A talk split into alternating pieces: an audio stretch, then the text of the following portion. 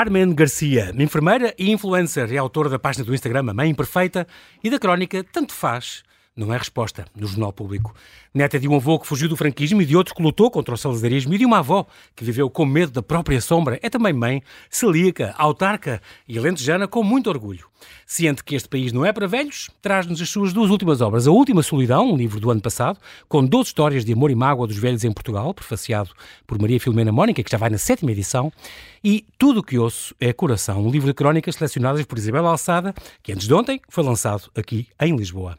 Olá, Carmen, e bem-ajas por ter aceitado este meu convite. Bem-vindo, bem-vinda à Rádio Observador. Obrigada, é, é com todo o gosto. É muito bom estares aqui porque tu nem sequer moras aqui, pois não? Tu moras em. Não, moro em Vendas Novas, Vendas Novas. Évora. Muito bem, tu nasceste em Évora, uh, como tu dizes, no dia mais quente do ano e valeu a pena. Depois, eu até sei que a tua gravidez durou 36, 36 semanas. É, a minha não, quer dizer, a minha sim, porque eu estava lá sim, dentro, exatamente. sim, exato. Quer dizer que a tua mãe teve-te um bocadinho prematura, não, com 8 meses não, já não. porque a minha mãe um, é diabética e as minhas irmãs eram bebés muito grandes. Uh, e para evitar Meu outra Deus. vez um pequeno monstrinho de 5 quilos, o, o, médico combinou logo que às 36 um semanas fazíamos uma cesariana, até porque a minha mãe não podia ter mais partes via baixa, porque a minha irmã mais velha nasceu com 5 kg e 100. A tal que é 17 anos mais, mais velha mais que tu, velha certo? do que eu, sim. Mas é. os estragos duraram Com 6 kg e 100, disseste tu? 5 e 100. Ah, 5 e 100, é, que susto. Não, não, continua a ser um susto. Pois, sim, e, e, é, mas dizem que os, todos os obstetras, que a criança nasce com às 36 semanas já, já está completa. O último mês é só mesmo para engordar e, Sim, e para ganhar. Eu, eu acho que vim, vim completinha. Trago dois dedos pegados nos pés, tenho sindactilia, portanto tenho uma ah. barbatana. É, é, assim, há uns abenço, é uma benção genética, nada mais depressa que os outros. Mentira, não, nada, nada. mas pronto, parece uma pequena barbatana, mas assim exteriormente acho que é a única. A única coisa que vê por concluir é e, aquela abertura. E, e, tu fazes imensa coisa, é uma vida muito engraçada. Vamos passar aqui assim, em voo de águia por, por imensas coisas que tu fazes. E eras para ser Sara. Era, era para ser Porque o teu pai, teu pai, tu és bilingue, o teu pai é espanhol, januário, verdade? paterna, sim. E, e, o meu pai achou muito engraçado estragar tudo o que estava combinado, porque uh, durante a gravidez ficou decidido que eu ia ser Sara. Sara Margarida. E estava tudo okay. orientado, não é? Aquelas coisas, babetes que se bordam, pulseirinhas que a se sério? compram. Sim, só que depois, quando o meu pai me foi buscar à maternidade, um, foi-me buscar a mim e à minha mãe, não é? Uh, a minha mãe, ah, não sei o quê, peguem lá, pega lá a Sara. Ah, pois não, não, não pois é Sara. perdóname, perdóname. pois, pois que não. Carmen, tienes uma Carmen aqui. Não, pois Eduarda, me perdona. O meu, perdona. Pai, fala, falar português. E chamou-te logo uh, Carmen Isabel. Mas é a Isabela. Carmen Isabela? É Isabela, é, é, é desgraçadamente de, mau. É, é, é, nome de cantora Pimba, como sabes. Claro que é, de bailarina, Pimba, do que vocês quiserem. Muito bem. Tu uh, uh, esta liga também, o que é uma, uma complicação para as comidas, não é? Tens que fazer, como se não tivesse já tarefas e mais tarefas em cima e tudo o é que tu fazes, e no cima tens de ter muito cuidado com a tua alimentação. Mas, mas não, também não permite que me limite. Eu sei que às vezes parece uma tolinha que anda sempre ali com a lancheira atrás, mas prefiro parecer essa tolinha do que não ir porque. Exatamente, exatamente. Pronto, isso, não isso falhas a compromissos, mas vais ao restaurante, convidam-te para um jantar de anos num restaurante, como é que fazes? Uh, geralmente como uma coisa, falo com as pessoas, explico Sim. com humildade e calma. E hoje em dia e, geralmente peço um peixe grelhado com batata cozida. Pronto, hoje em dia já tem assim coisas explico alternativas também, né? Tento mesmo que as coisas não, não entrem em contacto com pão, mas as pessoas que me conhecem geralmente optam por restaurantes certificados, seguros, okay. para celíacos. Claro. Aqui em Lisboa há dois, são bons os dois, portanto é okay. tranquilo. E, e outras vezes, sei lá, por exemplo, viajar eu opto sempre por ficar. Para já vejo logo antes os restaurantes certificados pelas associações. Nos sítios onde vais, sim. E depois, por exemplo, por causa dos pequenos almoços, que é mais difícil, opto sempre por ficar em apartamentos. Porque okay. eu sei que o turismo assim, local podes... não é uma coisa querida, mas para mim é porque. Exatamente, às vezes tem que ser. O Airbnb ficas é. tu, e cozinhas tu e, e fazes. Exato. Muito bem. Um, é engraçado que eu também gosto de ler e, e, e tu, apesar disso, tu tens origens humildes, quer de um lado, quer do outro. Muito, uh, um, muito humildes e, portanto, a, a, leitura, e tu adoras ler e foste sempre excelente aluna, é, é muito engraçado. Uh, a tua mãe ajudava-te nos ditados para não dar erros, tinha a muito cuidado com isso. uma paranoia com isso, porque eu muito acho importante. que a, a minha mãe tem o. Os meus avós, os pais da minha mãe eram analfabetos, os dois. Uhum. Minha avó e o meu avô. A avó Antónia. Uh, a minha avó Antónia o meu avô Manuel João Fogo, sabe a minha vida toda. Toda! E é de Cabrela. Há pouco tempo tivemos o David Lopes, por causa que veio cá falar daquelas coisas que ele faz lá, que, no, na, na, Casa das Letras. Eu gosto muito da vida, do David é, é incrível. Eu não sabia, é fiquei a saber que Cabrela por causa disso. Sim, sim. E a minha avó é de Cabrela. Um, e, e eram ambos analfabetos, como eu estava a dizer, uhum. e o meu avô também nunca percebeu muito bem a necessidade de pôr uma filha mulher a estudar muito mais do que o básico. Uhum. É outra geração e não. Um, então a minha mãe também tem uma escolaridade mais baixa e eu acho que ela viveu sempre um bocadinho mal resolvida com isso e, e, sempre apostou muito na minha educação. Eu nunca muito me lembro de pedir um livro e de me dizerem que não. A outras coisas sim, a brinquedos, uhum. a roupas, a livros não. E a minha mãe tinha uma, tinha uma paranoia, literalmente. Sim, Todos é? os dias, quando eu chegava da escola, fazíamos um ditado. Ela pegava num livro aleatório, fazíamos um ditado, uma coisa curta. Depois, cada erro era corrigido 20 vezes. De alguma forma, acho que aquilo resultou. Bolas. Ainda hoje, até as famosas nas redes sociais, e isso é, é bom. Mas era uma altura diferente. Ambos, ambos os teus pais nasceram nas ditaduras respectivas. A, a, a tua família da tua mãe, do, do, teu avô, da tua avó Antónia, sobre Salazar. Eles viviam com medo, pessoas pobres e humildes. Um, contas muitas vezes aquela história do avô Manuel João a mostrar a casa de banho, quando já aos 70 e tal anos, teve uma casa de banho finalmente, que era separada da casa. É, aquilo, o orgulho. Nós tínhamos de passar pela rua para ir à casa de banho, portanto tínhamos de atravessar era um, um quintal. Era um anexo, Exatamente, mas, mas é pá, mas o homem tinha uma casa Caramba, de banho. e foi mostrar-vos com muito orgulho as louças. A toda a gente, porque lá, é, é, é triste, não é? Tanto... Quando a gente percebe que o, o pináculo da vida de alguém é a maior vitória é ter uma casa de banho, caramba, que nem está dentro de casa. Isso é muito recente, tu assististe a isso, não estamos a falar dos anos 20 ou, ou de há 100 anos, é de agora. É impressionante, o que ainda temos que crescer e, para isso ser uma coisa uh, habitual. A alegria do teu avô quando o teu primo tirou o curso, doutor, Ai, tenho sim. um neto doutor. Sim, e nós, nós fartávamos de rir e de, de, brincar com isso, não é? Porque. Uhum. Nós dizemos, ele só gosta deste neto. Para já porque era o único neto rapaz. Logo aí, para ah, o meu okay. avô, tínhamos pontos a favor. Claro, claro. E depois porque foi o primeiro neto que se licenciou. Depois vieram mais, não é? Mas claro, ele foi, foi o primeiro. primeiro exato. O meu avô nem sequer fazia ideia de qual era a licenciatura do neto. Sabe lá ele o que é, que é gestão, o que é economia, o que é sei lá o que. Sabia lá ele. Sabia que era doutor. Mas acabou. não interessa, porque eu acho que para uma pessoa que foi sempre tão pobre, que passou tão mal, tanta fome, claro que, que lutou tanto por uma vida diferente e pela liberdade, ver o meu primo licenciado foi tipo o corolário. Foi, claro que sim. Não sei, acho que o, o elevador social se notou muito na minha família e, e começou a notar-se no meu primo. Através dos netos e através do... É impressionante. Isso. E tu, se tu és mãe também, sabes, tens, tens dois rapazes, como eu, e portanto também sabes que quando um filho consegue uma é coisa, consegue, é, é, a alegria é como se fosse nossa, nós é partilhamos, verdade. não é? é Ficamos contentes com isso, obviamente. E, e a minha avó, eu penso muitas vezes nas minhas avós que viram. Uh, o meu pai teve no ultramar 30 meses, é em Moçambique. O meu tio, irmão da minha mãe, teve não sei quantos meses na Guiné. As minhas duas avós viram filhos sair para uma guerra e não sabiam se eles voltavam, não é? Uh, é, sei lá, e, e, a gente pensa, ah, isso já lá vai, já lá vai, mas são as minhas avós, claro, dizer, não é? Claro. Não é há tanto tempo assim. E, eu... e, mesmo o teu pai, que, que ainda hoje dizes tu, tem, tem este, este tremor essencial e que, e que se nota, tem, tem este trauma, se quiseres, ter passado por esta guerra, uma guerra que ele estava triste sempre, porque não era, a terra não era o país dele sequer, não era? É, ele diz muitas vezes que pá, aquilo era o país dele. Só agora é que estão a voltar é que nós as memórias. estávamos lá a fazer. É, é, é, algumas que nem voltam. Ele, por exemplo, ele não se lembra de nenhum Natal que lá passou, o que é incrível. E teve dois, não é? Teve. E, e não se lembra de nenhum. meses dá para 30 meses, não é? Claro. Aquilo. Um, Impressionante. Eu acho que a memória o defendeu, de alguma forma bloqueou muita coisa. E, e ele. Não sei, mas eu, eu, penso muito nisto, quer dizer, é, foi há tanto tempo, mas este homem que está aqui ao meu lado a tremer todo, esteve lá, não é? Ele sabe. Exatamente. E, e há um tempo houve o Twitter, que é aquele fosse, não é? Aquela fosse, céu aberto. Houve lá uma. O esgoto grande... das redes, como exato, tu dizias. Exato, teve lá aquela história, ah, não sei o que, estes assassinos. Eram miúdos, pá. O meu pai era um miúdo. Sim. Quando foi quando foi para o ultramar e levavam aqui uma sova daquele lusotropicalismo, do bom colonizador, uhum, não é? aquela coisa. E, mas mesmo assim, é, o meu pai, das poucas vezes que nós falámos mais a sério sobre isso, o que ele me disse foi: Esta gente é toda muito engraçada, agora atrás de um teclado. Exatamente. Lá, o meu pai era comando. Lá é matar ou morrer, não é? Exatamente. Não se vai para lá para Completamente. Para, para, para, para, coisas, para tarefas uh, administrativas. Eu acho que a guerra destruiu, praticamente destruiu, quer dizer, mas deixou marcas profundas numa geração claro inteira. Sim, claro que sim. E é engraçado tu teres apanhado essas. E tu tens uma paixão louca por velhos, como tu dizes. Eu adoro que digas isso. Eu gosto de velhos. Acabou, não venham com o idoso de seriedade, os, os séniores. Velhos é velhos. É, é pior. É, sim, tu dizes, isso é, são eufemismos, são velhos. Eh, e, e, eu não sabia que, como tu dizes, eh, eu adoro os teus escritos por causa de teres essa paixão pela geriatria. Dizias, não sabia que ia gostar tanto dos velhos eh, não são os meus, são também os dos outros. Gosto. Oh, e, e eu gostava abraços... dos meus, não é? Isso eu sabia. Claro que sim. Eu gostava da minha avó, do meu avô, dos meus vizinhos. E de repente percebi, olha, se calhar gosto mesmo é de todos. Exato. Portanto, vou fazer a minha vida como enfermeira dentro dessa parte da... Isso é muito giro. Antes formaste e tiveste preocupação de, de ser de geral, tiveste na, na, Tive, como, como enfermeira. Eu tinha medo, por exemplo, de ir para um lar, porque nos lares não há médico e acabamos por ser Sim. o enfermeiro que lá está a responsabilidade maior na área da prestação de cuidados é sempre dele. E eu tinha medo de acontecer uma situação emergente e eu não ter capacidade para. Uhum. Portanto, fui primeiro para o hospital. E é com a ideia de ficar 3 ou 4 anos, fiquei 11. 11, exato. Mas, mas pronto, houve um dia que ganhei coragem e pensei, pronto, isto acabou. Também não ajudou o isto facto... Em Évora, no, nos cuidados intensivos, tiveste primeiro nos cuidados coronários e depois no polivalente, então. Não ajudou o facto de o meu último salário hospitalar terem sido 962 euros. Não é?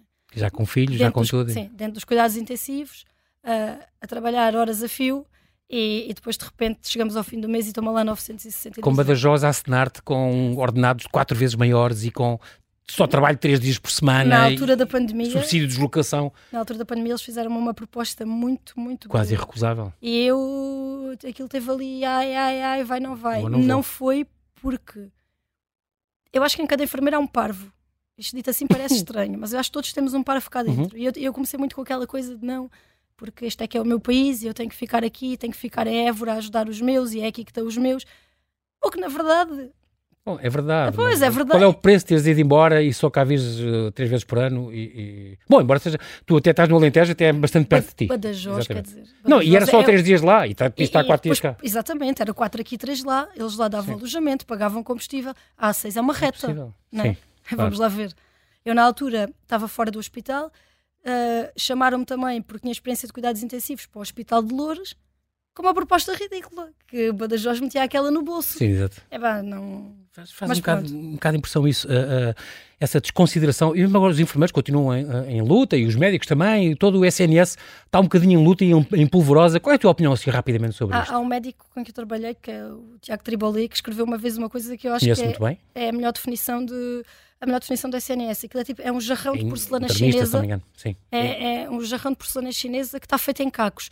E, e pelo lado de dentro a fita cola, que somos nós, está lá a, colar os, a segurar os caquinhos todos. Só que vai-se descolando cada vez mais fita cola e a que fica estica-se. E o jarro vai, vai acabar por perder claro, a forma. Claro, não é? Claro. E eu parece-me que é o CNS tempo. precisa muito. Eu sei que a gente diz isto e há sempre alguém que vem falar nos fundadores e fica toda a gente muito ofendida o SNS pode continuar a ser gratuito com outro modelo. Eu, eu já escrevi sobre isso. Tendencialmente gratuito e é universal, não é? Pronto, isso é, é muito importante. Eu já eu escrevi um capítulo de um livro sobre isso, um livro que foi coordenado pelo Felipe Charters, e eu sei que escrever aquilo, depois as pessoas associam muito à iniciativa liberal e, e não tem nada a ver. Eu escrevi eu disse sempre, eu não vou escrever, eu vou escrever aquilo que eu penso. Exatamente. E, e o livro foi apresentado pelo Álvaro Beleza, quer dizer, eles convidaram pessoas uhum. de muitos setores e há formas de tornar o SNS... Mas não é aquele dos 70 vozes sobre a... Não é esse... Não, não, não. não. Há, mas diz, há formas há de... formas de tornar o SNS mais sustentável e melhor. Porque, vamos ver, uh, ao meu pai não lhe interessa se vai fazer um penso no público ou no privado, desde Sim. que o penso fique feito, claro. não é? E bem feito. E, e aquilo que nós temos de perceber, eu, eu não tinha pensado isso sobre a urgência pediátrica de Setúbal. Ok, encerrou. Eu estagiei lá, é um serviço incrível e dá-me uma pena terrível vê-lo a definhar, ver estes serviços definhar. Uhum. Tal como a obstetrícia do, do Garcia Dorta, que era uhum. provavelmente o melhor serviço uh, ah, um, de obstetrícia, bloco de partes do sul do país, estar a passar por isto, quer dizer. Sim. Mas eu penso muito isto, ok. A urgência pediátrica de Setúbal fechou. Há uma urgência privada ali perto. Pá, o Estado que faça um protocolo com aquela urgência privada, porque as crianças, e assim as crianças continuam a ter apoio na sua área, na de, sua residência, área de residência, porque senão vêm para o Garcia Dorta e esperam horas, quer dizer, não Exato. faz sentido. Eu percebo, ah, os privados, o bicho papão.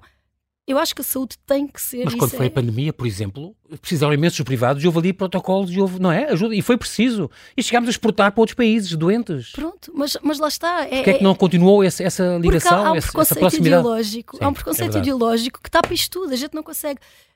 Eu não é quero, verdade. e quando as pessoas, ah, não sei se é as seguradoras, o modelo americano não presta e a gente não quer para nada. E ninguém tem de pagar um seguro de saúde para poder ter acesso. Aliás, eu acho que isso é um, um, dos grandes, uma das grandes marcas de um país, o que define um país, uhum. é exatamente conseguir assegurar um acesso universal de saúde a todos uhum. os seus uhum. cidadãos. Uhum. Mas o modelo não se esgota nisto. É olhar para a Itália, é olhar uh, para a Espanha, que é um bocadinho já diferente do nosso. A Itália é tens a experiência da tua irmã, não é? Tens uma irmã que é médica em... É, Itália. Em Itália, sim. Sim. Uh, Mas sofreu na altura da pandemia. Só faz câncer da mama, sim. É, ela e nós, sem sabemos como é que aquilo estava. Tu estavas com notícias muito perto uh, Mas dentro dessa. É porque cá ainda não era nada. E eu lembro-me de cá não ser nada, mas lá já ser tanto que eu encomendei uma data de máscaras. Sim, a gente disse que eu estava maluca. E depois vou comprar Afinal, duas máscaras a não exatamente. sei quanto e eu ainda já acho que paguei cêntimos. Exato. Uh, um, incrível porque um, tu tinhas uma boa média, a medicina era, é preciso uma média ridiculamente alta, mas tu, quando fizeste o teu estágio, uh, percebeste que, foi numa unidade de apoio integrado, se não me engano, disseste, não, é isto que eu quero, eu não quero curar, eu quero cuidar. Percebeste que era a tua vocação completamente, e até hoje mantens isso. Mantenho. Uh, eu, eu sei que. Ficaste com memórias de sempre daquele estágio que tu fizeste, as sensações, os cheiros, os abraços, tudo, não é? Os cheiros, os cheiros eu gostava de não ter experimentado. Cada vez eu continuo mais com esta Mas tu falas disso. que sítios que cheiram muito a urina, aquele cheiro fétido de urina, alguma coisa está errada ali. São as pessoas que têm as fraldas horas a mais, não é normal. Pois. Quando dizem, ah, os lares cheiram sempre assim, não, não cheiram. E se cheiram, alguma coisa está profundamente tá, errada. Não está a correr bem, sim. Pronto, mas uh, não sei. Mais vale uma, uma, boa enfermeira do que uma má médica, não é? Eu, eu, acho que sim. Eu provavelmente não seria uma boa médica, mas acho que sou uma boa enfermeira. E é mesmo isso que disse. Eu, eu fico mais feliz quando cuido, quando tenho um bocadinho de tempo para me sentar ao pé das pessoas, conversar com elas. Toda a gente goza comigo porque eu estou sempre a pintar unhas, a fazer buços às senhoras. Eu não suporto olhar para as velhotas e vê-las com aquelas barbas enormes Escuradas, e aqueles buços. Sim, aqueles Pá, aquilo é um ar de, de descuido, vê-se mesmo que ninguém olha para elas, ou pelo menos uhum. ninguém olha para elas como a pessoa que elas são. Ah, o nosso autoconceito é muito importante, não é? Para o nosso claro amor próprio, não Claro que sim não faz sentido nenhum. Pá, eu ando sempre à volta com esses E a família muitas vezes falha, não é? Tu falas isso nos seus livros. Fala, tu dizes, falha eu posso dar um grande abraço, há velhos que me adoram, dizes tu, há velhos que me adoram, que eu adoro abraçá-los, mas o meu abraço nunca será o abraço de um filho. Isso é verdade. Eu, eu há pouco tempo contei isto, por exemplo, uh, há uns tempos uma, uma neta, já, eu já não estou no lar desde o início deste ano, portanto foi antes uhum. disso, uh, uma neta foi levar, foi lá na altura do Natal e foi levar uma caixa de bombons à avó. Eu quando vi os bombons até ri para dentro. Ri e chorei. Porque eram, posso dizer a marca? Claro. Eram After Eight. Ah. E a velhota odiava mentol. Ah. Nem repassados de mentol comia. Eu, é aquela noção de. Esta, ela não saber, ela não, não conhece a avó, Sim, caramba. Impressionante. Esta miúda não conhece. Há miúda que já era um adulta, mas, mas não conhece a avó, pá. E, e, a sensação que eu tenho é que às vezes a gente os conhece melhor do que a própria família. Exatamente. Dois, tu foste enfermeira, chegaste a ser enfermeira de dois dos teus avós e uma dor de alma que tu tens muito grande foi ter um avô teu morrido e tu por um triz não conseguiste estar com ele porque tinhas que estar a acudir a outros, com certeza. Foi uma questão de trabalho também. Uh, eu estava nos cuidados intensivos a trabalhar, estava a fazer manhã e uma colega minha do serviço onde ele estava disse-me: Olha, ele está-te só a chamar. Eu disse: Olha, eu vou só despachar aqui. Era manhã, portanto, as higienes, uhum. vou despachar. Uhum. Só tinha um doente, porque estava nos cuidados intensivos. Vou despachar aqui o meu doente e assim que tiver tudo orientado, vou eu vou Nunca ir acima. pensaste, claro. Só que entretanto, eu já tinha tudo pronto e antes de passar o doente à minha colega para ir ali um bocadinho vê-lo, Uh, eu fui lá só espreitar se estava tudo, tudo bem, bem? Né? ninguém gosta de deixar a pessoa. Claro. Pronto, se tinha as seringas, estava tudo cheio, se não sei o quê. Os soros e, e aquelas coisas. percebi que ele estava a fazer um barulho assim, uma coisa que era. Uma pieira. Era o caferroto, é ah. o tubo que nós pomos para ventilar as pessoas, tem um balãozinho. Sim. E esse balãozinho enche-se e é o que fica a fixar o tubo, que permite okay. que ele não saia. Sim. Okay? E eu percebi que esse estava roto. E então tínhamos que trocar. E eu, ok, fui dizer ao médico e até lhe disse: Oh, oh doutor Nelson, por favor, vamos fazer isto tudo muito limpinho mas rápido. Porque o meu avô está-me a chamar lá em cima e eu não, não quero demorar muito. E foi, foi muito limpinho. Demorámos talvez nem 10 minutos. Quando eu cheguei lá acima, o meu avô ainda tinha os olhos abertos, mas já estava morto. E depois a minha colega, o meu colega que lá estava cheio de tato, disse-me: Ah, ele morreu a chamar por ti. Opa. Eu, eu, não, eu, não, queria ter sabido. E tu, que és uma mulher de coragem, olha, foste ao programa Mulher de Coragem do, do Palácio do Belém, com o Presidente, uh, e que és mulher de coragem, não, não tenho coragem, digo, eu sou uma mulher normal, como todas, não tenho, mas tens, e, e pelas coisas todas vamos conversando, vamos percebendo mais coisas que tu fizeste, uh, aí tu de vez em quando rebentas em, em lágrimas, e isso já aconteceu duas ou três vezes, com os teus filhos também, já lá vamos. Mas, mas, para já, uh, Carmen Garcia, nós, como são sete e meia, vamos fazer aqui um brevíssimo intervalo e já voltamos à conversa também. Até já.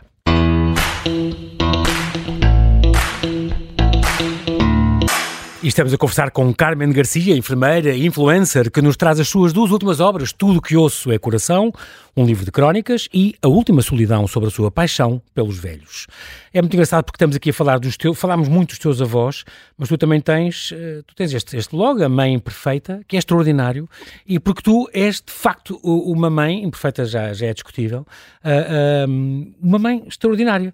E, e, acima disso tudo, és uma mulher alentejana com, com muito orgulho, És uma mulher do interior, sentes muito. Uh, é, há realmente dois países, temos o país interior e o país litoral. Sentes essa ah, diferença? Isso aí, é, a resposta é clara, não preciso pensar nem, nem meia vez.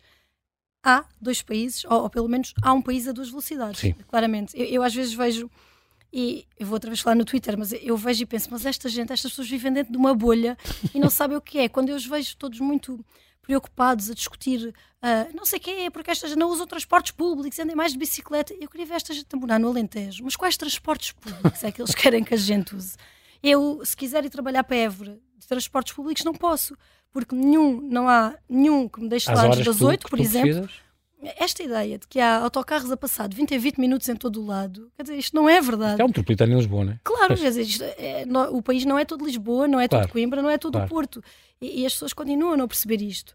Uh, a ideia, acho eu, que, que, que têm do interior no litoral também não é correta, porque quase que só falta dizerem que a gente ainda anda em carros de mulas, não é? Não é verdade. O país desenvolveu-se. Eu trabalho num grande centro tecnológico em Évora, portanto, não. Mas ainda assim, Évora é, é um oásis, porque se nós formos ali para os sítios à volta, uma coisa tão. Arraiolos ou para. Até vendas novas também, porque não? Uma coisa tão. Agora, se calhar, vamos ter um aeroporto e aquilo se calhar para lá, se não sei, para lá dar um salto. Sim. Mas, por exemplo, uma coisa que eu noto muito é. Eh, nós agora no, no projeto em que eu trabalho, no, no Alice, que é, temos um, tivemos de fazer um grande estudo prévio à, à implementação. E nota-se perfeitamente na percepção de qualidade de vida dos idosos que a percepção de qualidade de vida vai baixando à medida que nós caminhamos para o interior. Portanto, no Alandroal, que é o mais interior uhum. de todos, a qualidade de vida é quase, percepcionada pelas pessoas, é quase 20% mais baixa que do que em Vedas Novas, que é a mais alta e que é o menos interior do, do, do, distrito. É? Uh, eu acho que, acho que faz falta. Fala-se muito em descentralizar, e, mas também é preciso olhar para o interior com olhos de ver e nunca se olha. Porque nós valemos muito pouco eleitoralmente, não é? O distrito de Évora elege três deputados, Beja elege dois, Porto Alegre elege dois, isto interessa a quem? Um distrito inteiro, uma região, aliás. É porque há menos população três... também, não é? Tá Está mais dispersa. Mas, mas, claro, mas três distritos valem quase um bairro de Lisboa. E que é metade do país, praticamente, em é. área, não é? Claro, porque é que alguém se há de realmente preocupar em, em, fazer crescer aquilo, em implementar grandes medidas, se a gente volta um pouco. Tu nunca foste política, mas de facto agora és autarca e vais tomar posse e, portanto, na Assembleia não, Municipal... Não, não sou assim muito autarca, não.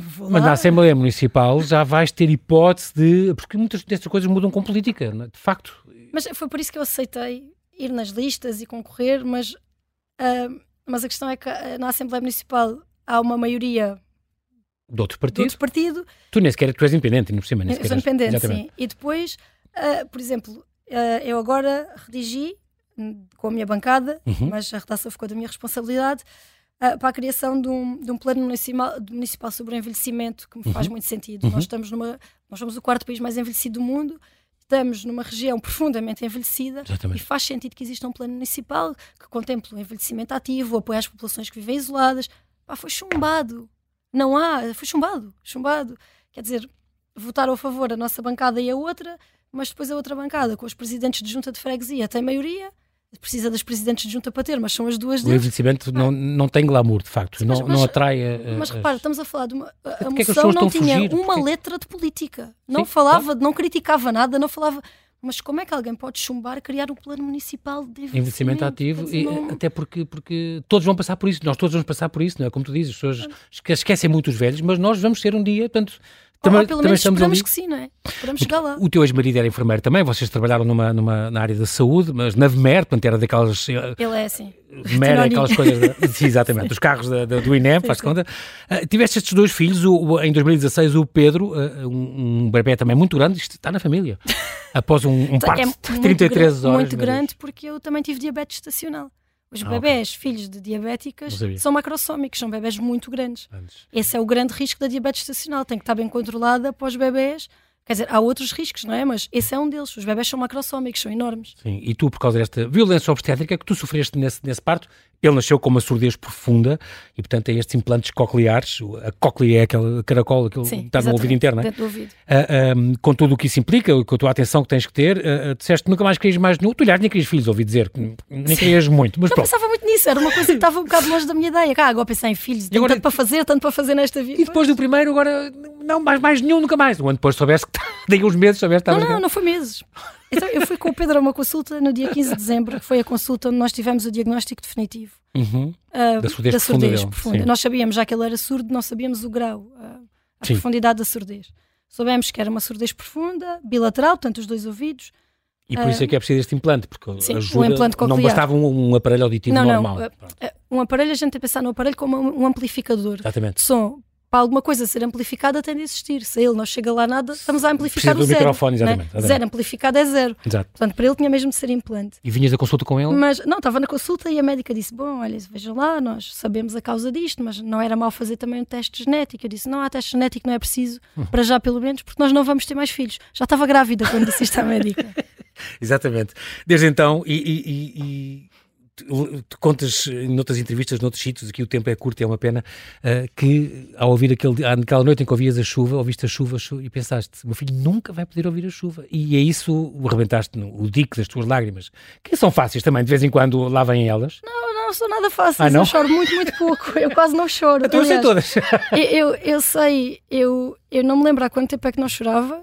Eu não chorei quando a médica disse que. Não chorei quando soube que ele era surdo. Uhum, Não chorei quando soube a profundidade da surdez. uhum. Só chorei nesse dia, depois à noite, pá, porque deitei-me. Eu sabia que o pai dele estava acordado também, mas estava na dor dele, eu estava na minha. Claro. Não conseguia, acho que ainda não conseguíamos falar daquilo um com o outro. Uhum. Desata a chover, eu começo a ouvir a chuva a bater no vidro. Ai, caramba.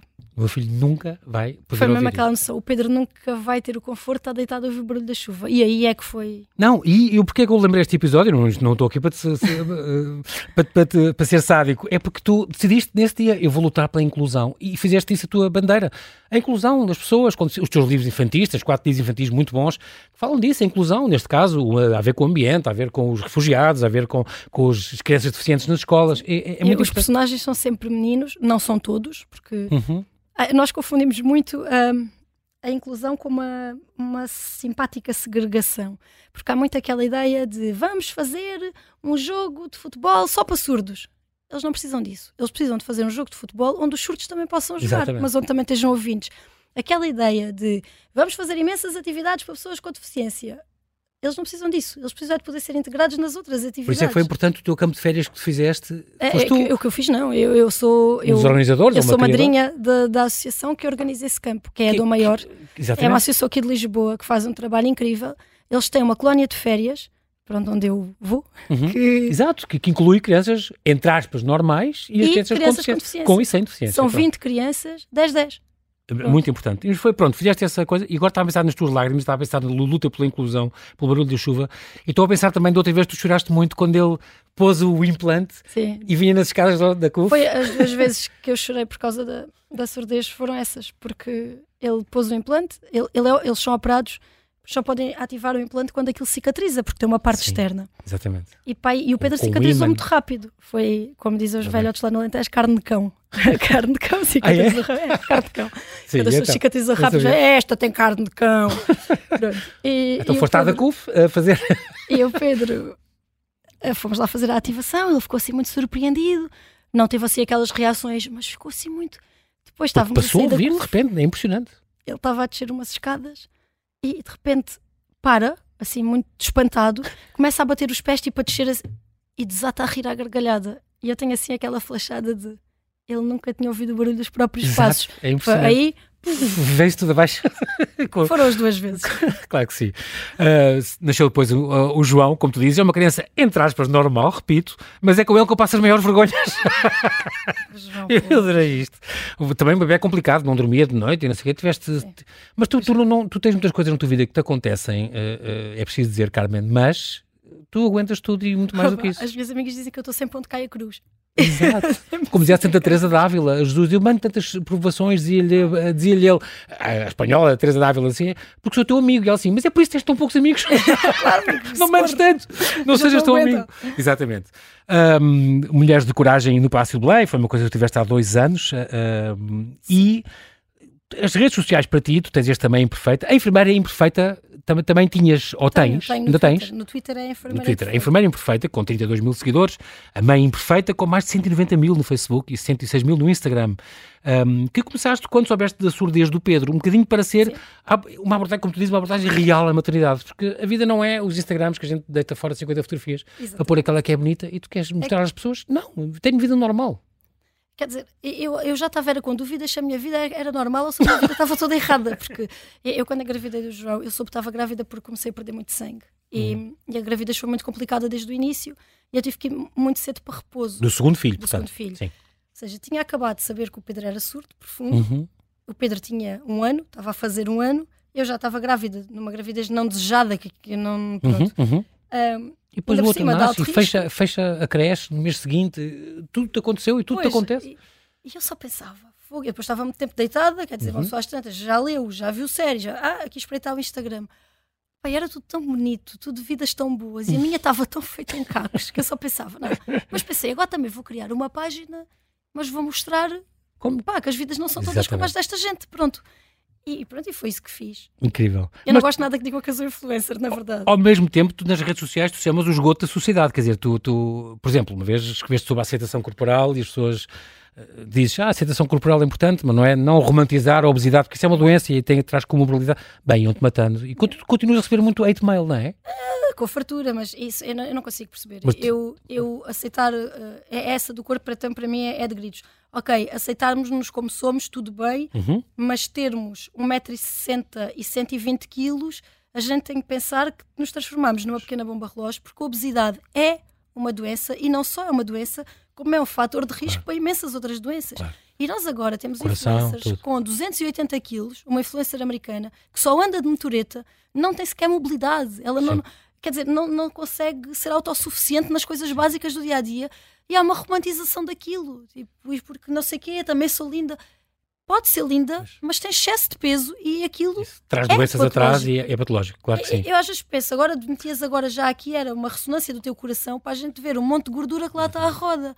E isto não tem nada a ver com gordofobia, tem a ver com nós sabemos, e está mais do que provado, que aquilo é um fator de risco e, portanto, não, se, não se pode senso. glamorizar. Eu trabalhei anos numa unidade de cardiologia Uhum. E depois vejo estas pessoas a promover e a romantizar obesidades claro. destas. Dá-me vontade de que. Claro.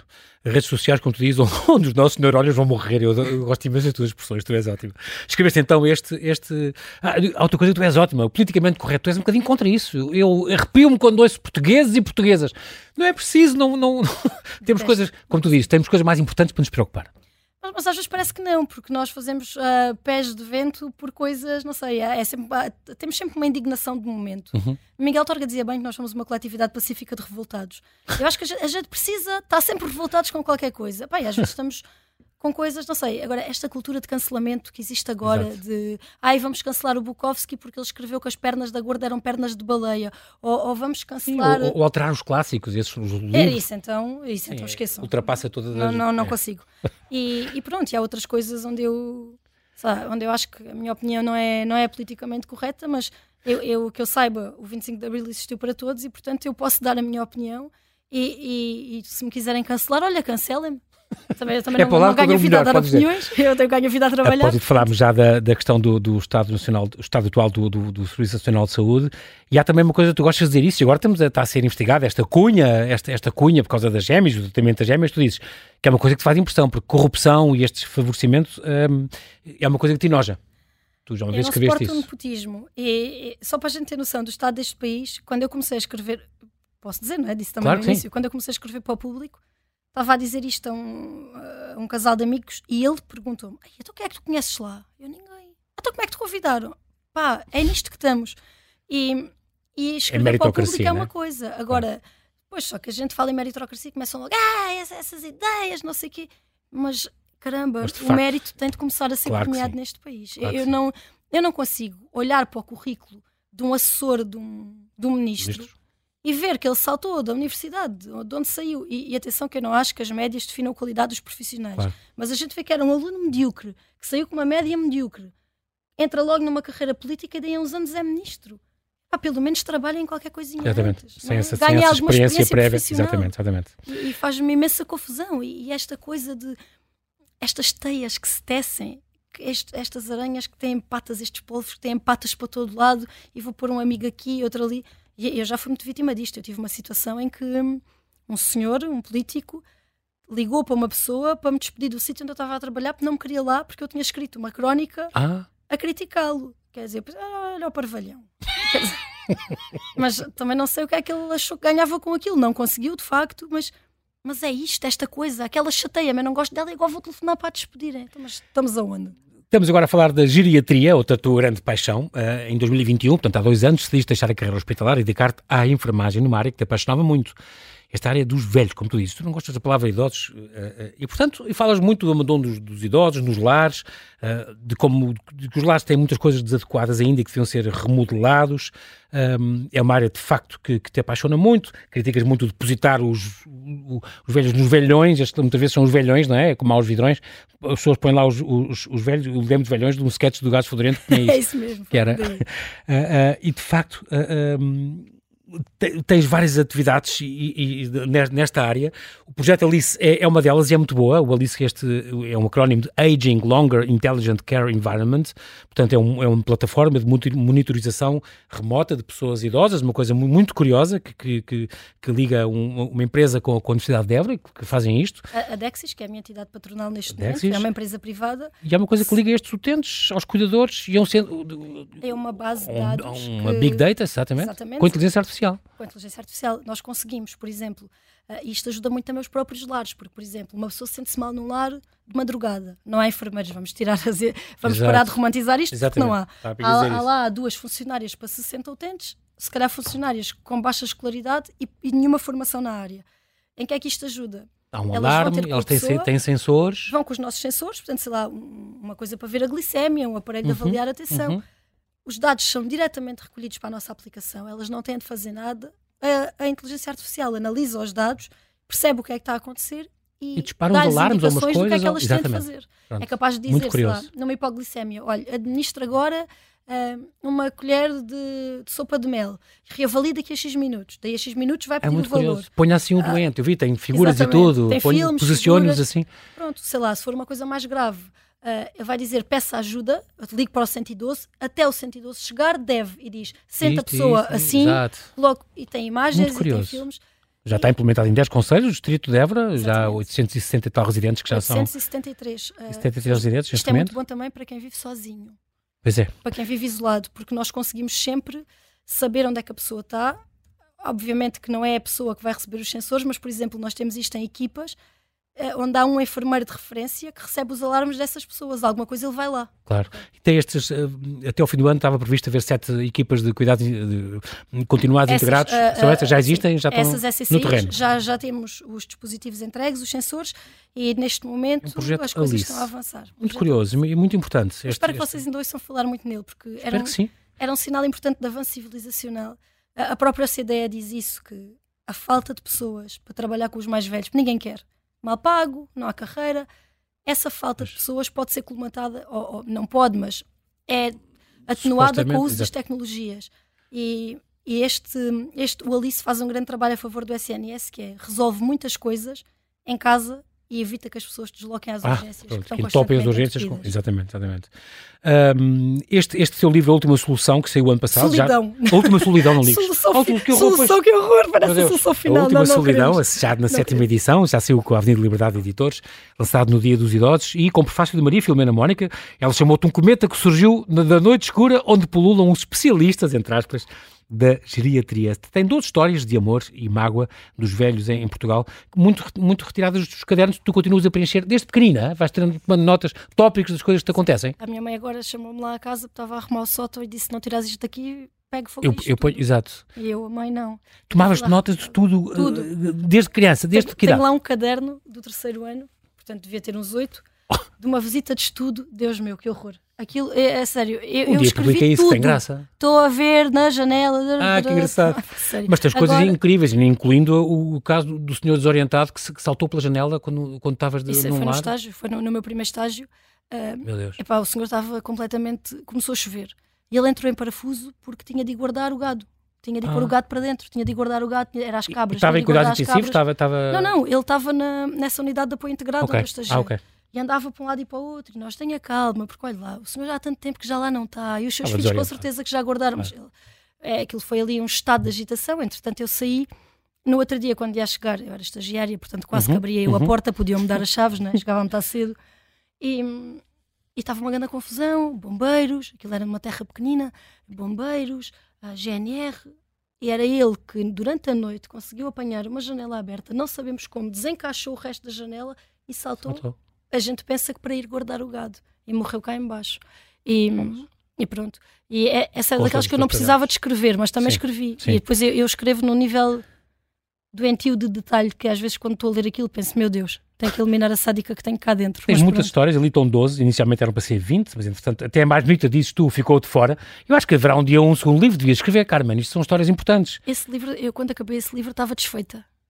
Pois imagino, mas depois tens casos muito fortes, a violência de género que há nos lares, as pessoas não sonham, uh, as pessoas que juntam, por exemplo, deficiência física e intelectual profunda, os casos de solidão uh, tremenda, uh, a história da Maria do Rosário, do Custódio, da, da, da, da Emília, são muitas histórias importantes que tu és testemunha e és um farol para, para estas coisas que se podiam mudar. Tu defendes, nós temos a terminar, a questão dos lares e a sociedade têm que mudar ao mesmo tempo a questão da necessidade de voltar a aproximar os velhos e as crianças, mas não confundir os velhos com crianças, tu dizes mesmo, as pessoas têm mania de infantilizar. Obrigada por, por ter dito isso. Mas isso é importante, porque, porque as pessoas ah, vais fazer xixizinho, fazer cocózinho, vais fazer a comidinha, ah, okay. e tu dizes, não, não são crianças, quer dizer, as pessoas, então, isso é, uma, é reduzi-las, é, é, é, retroceder na, na, intelectualidade dessas pessoas. É aquela ideia de, vamos dar aqui uns desenhos para pintar, vai pintar uma florzinha, um cavalinho, ainda no outro dia alguém me mandou uma, uma imagem dos idosos no lar estavam a fazer puzzles que são ótimos, ótimos para a estimulação cognitiva. Ok. Ah, mas há tantos puzzles com paisagens, com... estavam a fazer puzzles do rato Mickey. Não pode ser. Mas... Não pode. É nestas pequenas coisas claro. que eles próprios se sentem. E quando a gente infantiliza uma pessoa, tá, o que lhe está a dizer é tu já não decides nada sobre a tua própria vida, porque exatamente, és como uma criança. Exatamente, exatamente. Ah, Retrocedeste na, na, na, na intelectualidade dizes que se devia usar, por exemplo, o dinheiro do, do PRR para dar formação, muito importante dar formação a equipas Mas com, com enfermeiros, isso, psicólogos, Isso, felizmente, eu só para não dizer que estou sempre a dizer mal, uh, eu, eu digo muito mal de muita coisa, uhum. mas eu gosto muito da Ministra da Segurança Social porque ela tem tido uma atenção particular com os mais velhos. Eu gostaria, de, não é por ser ela em particular, era por qualquer um que fizesse isso, que fizesse isto, eu gostaria, não é? Claro. E agora, um, dia 13 de novembro, saiu. Uh, o novo regulamento, a, o novo, uhum. a nova lei que regulamenta já, os lares, essa... e vem lá um ponto específico que diz que as pessoas vão poder, os funcionários do lar vão poder ter formação gratuita, na, basta contactarem o Centro de Competências para o Envelhecimento Ativo e eles vão gratuitamente dar Muito formação importante. aos lares. Portanto, só não vai ter formação quem não quiser. Os, lar, os lares que não quiserem dar aos seus funcionários. Muito importante. Carmen Garcia, nós temos mais uma hora para conversar, mas não pode ser hoje, porque hoje o nosso tempo já, já voou, portanto quero agradecer muito a tua coragem, quero agradecer muito as tuas lágrimas, o teu carinho, o teu cuidado com os velhos, que é muito importante ter e continuares, e agradecer muito a tua disponibilidade em ter vindo aqui ao Observador. Portanto, Obrigada, para a próxima quer menos trânsito. Tá. Muito obrigado e até breve.